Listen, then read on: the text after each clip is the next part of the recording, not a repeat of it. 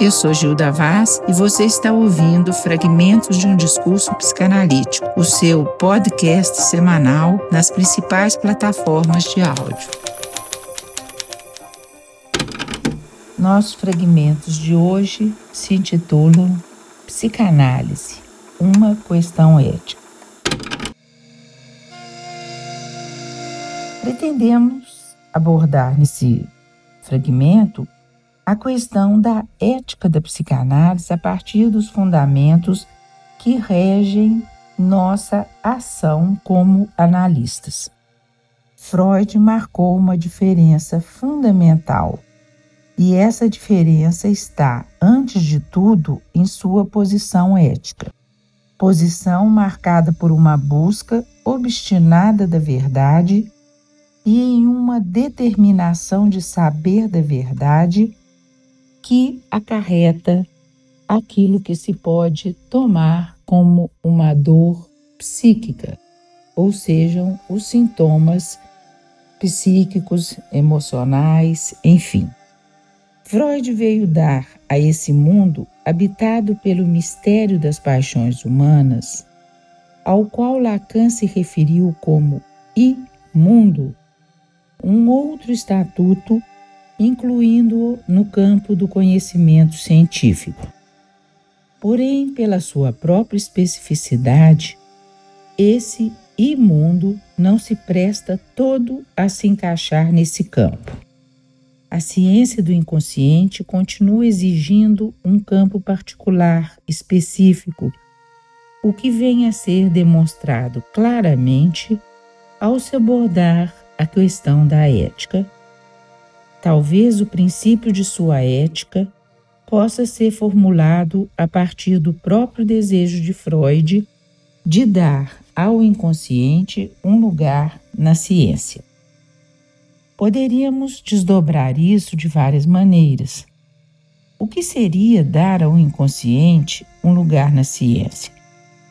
Seria abordar aquilo que é da ordem do inominável de uma forma possível de ser nomeada com os recursos dos diversos campos da ciência, seria tentar dar a esse lado obscuro, misterioso, perturbador das paixões humanas um instrumento capaz de abordá-lo, explicá-lo, manejá-lo e até mesmo domá-lo de qualquer forma, poderíamos pensar a ética da psicanálise a partir do desejo de Freud. E quando dizemos desejo de Freud, já estamos veiculando toda uma ambiguidade que se evoca ao se definir uma ética a partir de um desejo. E o que estamos dizendo quando falamos em desejo de Freud? Formula-se aí, a nosso ver, os fundamentos de uma ética, que seria formulada por essa frase: Seja lá o que for, é preciso chegar lá. Freud, no decorrer de sua obra, nos oferece várias mensagens com esse objetivo. No final de Além do Princípio do Prazer, por exemplo, termina com uma frase: Ao que não podemos chegar voando, temos que chegar mancando. Podemos pontuar em sua obra várias citações a esse respeito. Mas o que queremos destacar aqui é que há no desejo de Freud uma posição ética, ou que o desejo se confunde aqui com a própria ética. Quando Freud menciona essa frase tirada de um poema, afirmando que temos que chegar nem que seja mancando, ele aponta para algo que ele tem a certeza de que está lá. Crer no inconsciente, acreditar que temos que chegar lá, dar a esse inconsciente um estatuto ético. E por que ético? Antes de tudo, porque implica uma aposta na existência de uma verdade, a qual o ser humano usa de todos os recursos possíveis que ele dispõe para não saber. o não querer saber rege todas as modalidades que determinam as formas de estar no mundo, constituindo mesmo aquelas que configuram as estruturas patológicas. O homem chega ao ponto de adoecer para não saber. O não querer saber adquire uma dimensão tão fundamental que determinará até mesmo as formas com que as estruturas clínicas se constituem. E por falar em estruturas clínicas, a estrutura neurótica é a que mais docilmente se oferece ao acesso a essa verdade.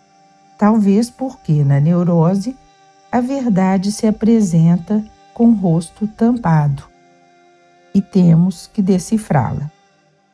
No entanto, as formas tamponadoras dessa verdade estão, nas neuroses, sujeitas a falhar.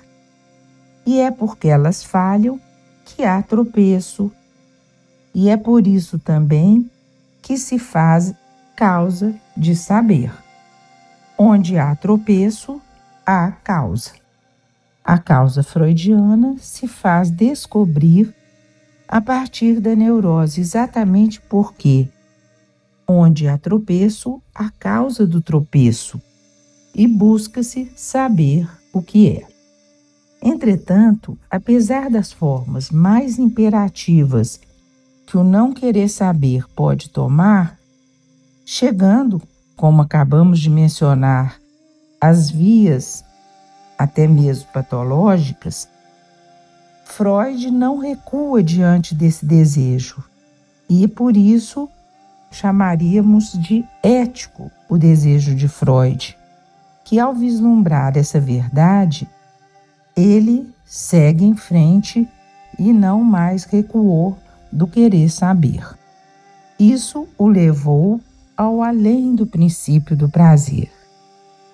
Freud desloca nosso ponto de atenção para fora da linha para a existência de uma outra temporalidade e espacialidade que não está nas formações, nos objetos, nas representações, mas além deles. As formações são da ordem dos semblantes, que cumprem a função de enganar a verdade que mobiliza o gesto, ou seja, o vazio do objeto perdido e nunca tido. O inconsciente, porém, não é semblante. Ele é puro furo. É o furo que desperta as pessoas por um só instante, pois o ser humano não suporta estar despertado por muito tempo. Ele torna a adormecer, a se alienar. Portanto, aquele que percorreu esse caminho que chegou ao final dessa experiência, em que se defrontou com o real de seu ser e com a impossibilidade da relação, sairá inevitavelmente modificado naquilo que diz respeito à sua posição na vida. A essa posição, a essa nova forma de estar no mundo, chamaremos de posição ética formulada pela psicanálise. E assim, para terminar, remeto-me a uma frase de Freud que está em sua História do Movimento Psicanalítico. Ele diz o seguinte: Desejo que a sorte proporcione um caminho agradável a todos aqueles que acharam o submundo da psicanálise desagradável demais para o seu gosto, e possamos nós, os que ficamos, desenvolver até o fim o nosso trabalho.